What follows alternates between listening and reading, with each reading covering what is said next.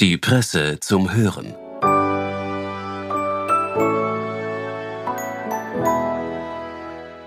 Kipppunkte.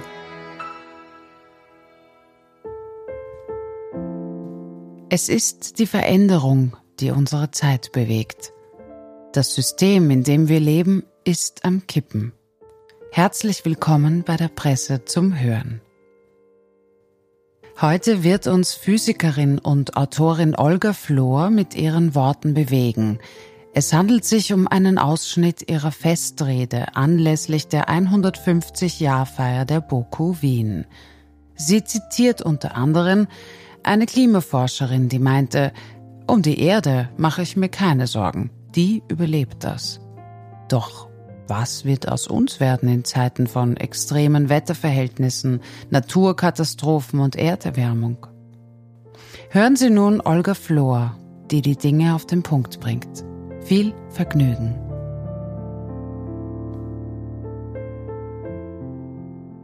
Langsam sollten wir als Menschen das verinnerlicht haben. Dinge, die ins Rutschen geraten, sind dann irgendwann erstaunlich oft wirklich weg, über die Kante geglitten, abgestürzt und aus dem Blick geraten. Von einem Moment auf den anderen passiert das. Und dieser Zwischenraum, dieser auf seltsame Weise eingefrorene Augenblick, an dem das Entscheidende passiert, ist ein Kipppunkt. Er markiert die Grenze, ab der es kein Zurück mehr gibt. Points of No Return, wie sie den Ereignishorizont um ein schwarzes Loch bilden, eine astronomische Singularität, die alles Licht und alle Materie aufsaugt, die ihr zu nahe kommen. Zuerst hält man dieses Ding noch mit drei Fingern, dann mit zwei, schafft einen Zangengriff mit Hilfe des Daumens, glaubt für ein paar Sekunden die Bewegung zumindest stabilisieren zu können, den Status quo zu halten, aber leider, leider ist der Schwerpunkt schon zu tief unten, muss man schließlich einsehen, dass die Sache entgleitet und kann nur noch hoffen, dass sie bis zum Aufprall nicht mehr ausreichend beschleunigt wird, als dass das Gefüge völlig zerstört würde. Natürlich gibt es immer Stimmen, die meinen, man könne den Vorgang dann nun einmal nicht mehr zu bremsen sei, wenigstens zum eigenen Vorteil nutzen, nutzbringend vermarkten. Zumindest entsteht ja so etwas wie Reibungswärme und Wärme ist Energie, Energie ist Geld. Menschen scheinen auch durchaus imstande zu sein, solche Bewegungsabläufe zu erkennen, zu beschreiben, als systematisch zu verstehen und ihren zukünftigen Verlauf vorherzusagen. Ein Problem haben wir allerdings damit, diesen Entwicklungen entgegenzusteuern.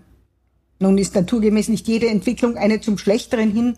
Angesichts des Ausbeutungsgrades unserer Biosphäre durch die Hochleistungsökonomie und den immer gravierender werdenden Umweltfolgen muss jedoch konstatiert werden, dass es viele Entwicklungen gibt, die nicht nur dem Überleben bestimmter Ökosysteme etwa entgegenstehen, sondern dem eines stabilen Erdklimas insgesamt und damit eines Großteils des Lebens auf der Erde, nicht zuletzt des menschlichen.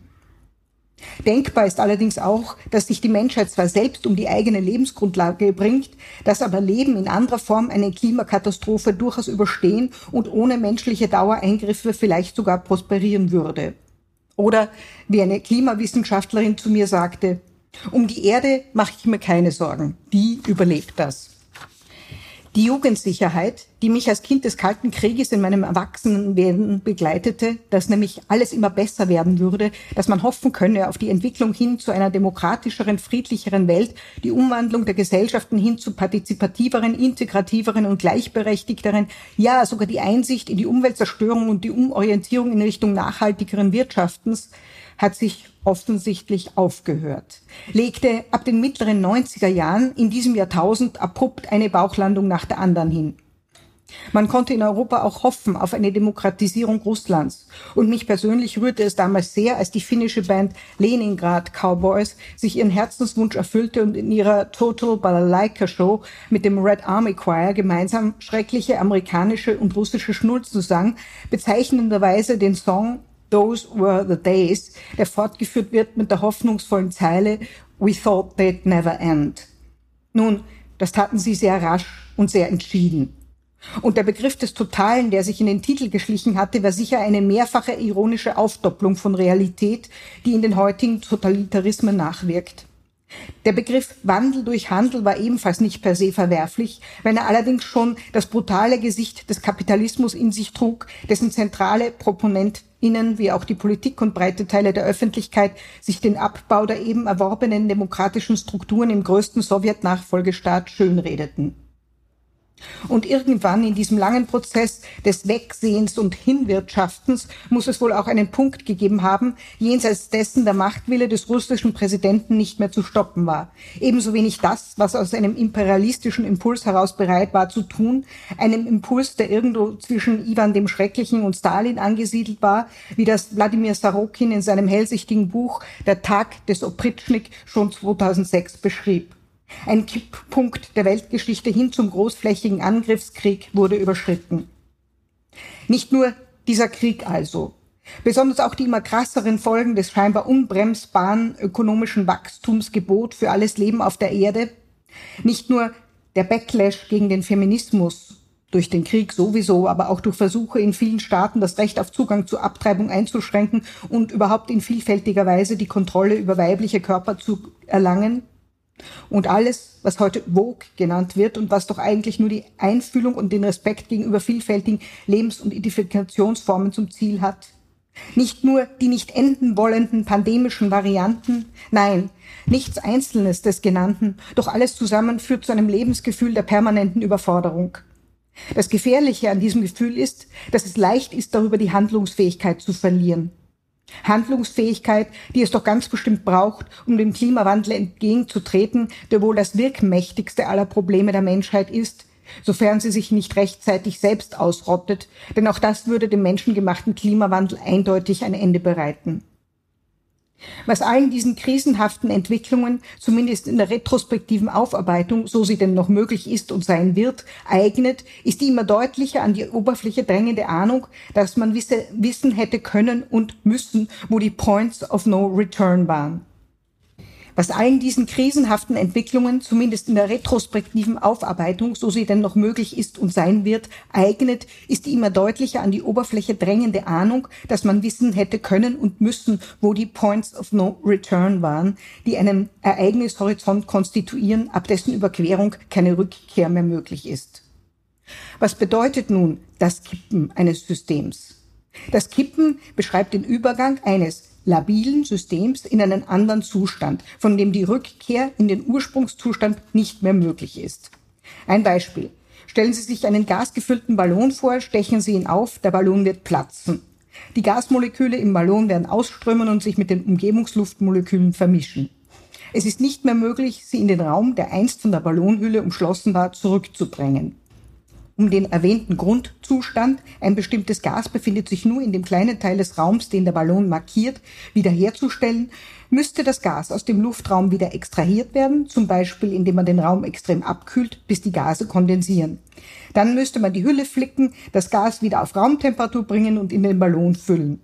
Das bedarf enorm vieler Energie und menschlicher Arbeit, also wiederum Energie, wird aber den vorigen Zustand, den unversehrten, gefüllten Ballon, nur mehr annähernd erreichen. Der Kipppunkt hierbei ist also das Platzen des Ballons. Kippelemente haben Kipppunkte, Kennwerte, die nicht überschritten werden dürfen, ab denen die Rückkehr nicht mehr möglich ist. Wie exakt die jeweiligen Grenzwerte für die verschiedenen Systeme definierbar sind, mag zwar noch strittig sein, unstrittig ist, dass es Kipppunkte gibt. Zudem muss davon ausgegangen werden, dass das Kippen von Kippelementen weiteres Kippen triggert etwa wie bei einem Kartenhaus, einer Reihe von Dominosteinen oder, noch reizvoller, bei einer Ruby Goldberg Maschine, einem Nonsens-Spielzeug für Erwachsene, dessen einziger Sinn im Erzeugen einer präzisen Choreografie aus Kettenreaktionen besteht. Ballons bieten sich für die Konstruktion interessanter Effekte dabei übrigens durchaus an. Im Fall der Erde sind Kippelemente, bei denen Kippeffekte auftreten könnten und teilweise auch bereits aufgetreten sind, vielfältig und der Kippvorgang weniger erfreulich. Im Folgenden werden nur einige wenige aufgezählt. Tropische Korallenriffe, die unwiederbringlich absterben, Polarkappen, die abschmelzen und den Meereswasserstand erhöhen, die thermohaline Zirkulation, also die Strömung, die den Dichte, Salzgehalts- und Temperaturunterschied in verschiedenen Meeresgebieten ausgleicht, des Nordatlantiks. Eine Störung des letzteren Systems hin zu einer Veränderung des Golfstroms hätte unabsehbare Folgen für große Teile der europäischen Landmasse. Jetstreams, die die Luftmassen des Nordens und Südens von den dazwischen liegenden trennen und die eigentlich Hoch- und Tiefdruckgebiete rund um den Erdball schieben. Allerdings graben sie sich derzeit immer weiter ein und bauen damit längerfristig stehende Wellen in der Atmosphäre auf, die für das lange Anhalten von Hoch- und Tiefdruckgebieten auf der Nordhalbkugel verantwortlich sind, was wiederum zu gehäuften Starkregen oder staubtrockenen Hitzeperioden mit dem damit einhergehenden Absinken des Grundwasserpegels Anlass gibt. Ohnehin wirkt schon die erhöhte Wasserkonzentration in der Atmosphäre, die mit der Temperaturerhöhung korreliert, als treibendes Element für Extremwetterereignisse wie heftige Winde und Starkregen. Die Reduktion der Biodiversität schwächt empfindliche Ökosysteme noch weiter. Die Fähigkeit, Störungen auszugleichen, die Resilienz also, sinkt mit abnehmender Artenvielfalt. Eine Häufung dieser Ereignisse würde bedeuten, dass weite Landstriche unbewohnbar werden können und Menschen fliehen müssen. Das Abschmelzen des Grönlandeises ebenso wie das der Polarkappen hat aufgrund der frei werdenden dunkleren Land- bzw. Wasseroberflächen einen selbstverstärkenden Effekt. Eis reflektiert das Sonnenlicht, Meerwasser und Erdboden absorbieren Strahlung in wesentlich höherem Maße. Dieser Schmelzprozess ebenso wie die thermische Ausdehnung des Wassers, je wärmer, desto größer das Volumen, hat nicht nur den Anstieg des Meeresspiegels zur Folge, sondern auch Auswirkungen auf die Schiffbarkeit des Polarmeeres. Und hier gerät wieder der Mensch ins Spiel. Der Wettlauf um die Ausbeutung arktischer submariner Vorkommen fossiler Brennstoffe hat längst begonnen. Unangefochten von jeder Einsicht und den deklarierten Klimazielen der Regierungen werden von den Global Players der Branche munter weiter sogenannte Carbon Bombs geplant, Öl- und Gasextraktionsvorhaben, von denen jedes über eine Milliarde Tonnen CO2 erzeugen würde. Die Troposphäre erhitzt sich, die Stratosphäre kühlt ab und die dazwischenliegende Tropopause wandert nach außen. Man weiß nicht, welche Auswirkungen das auf das dynamische Geschehen in der Atmosphäre haben wird, aber so viel ist sicher, es bleibt spannend. Das wirklich Fatale dabei scheint zu sein, dass die Triggerung gewisser Kipppunkte zu einem weiteren Temperaturanstieg führt, der das Weltklima wiederum neue Kipppunkte überschreiten lässt. Das Auftauen des Permafrosts etwa oder die Vernichtung des Amazonas-Regenwaldes würden große Mengen von CO2 freisetzen, die wiederum eine weitere Erhitzung der Atmosphäre zur Folge hätten. Ein Teufelskreis. Das Kippen von Kippelementen triggert weiteres Kippen. Aus diesem Grund, weil die Begrenzung der Erderwärmung auf 1,5 Grad Celsius Pessimistischere Interpretationen halten nunmehr ein 2 Grad Celsius Ziel für realisierbar, nach derzeitigem Wissensstand gerade noch davor schützen würde, dass bekannte Formationen, auf denen die Verhältnisse bereits gewaltig ins Rutschen gekommen sind, ihren Kipppunkt überschreiten, ist ein Aufhalten der globalen Erwärmung so wesentlich für das Überleben von Leben, wie wir es kennen. Denn, wie gesagt, die Erde hält es aus. Unsere Spezies eher nicht.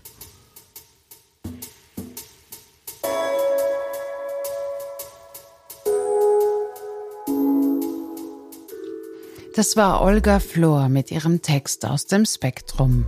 Für Schnitt und Ton war Georg Gfrera von Audiofundel zuständig. Ich bedanke mich fürs Zuhören und wünsche ein wunderschönes Wochenende.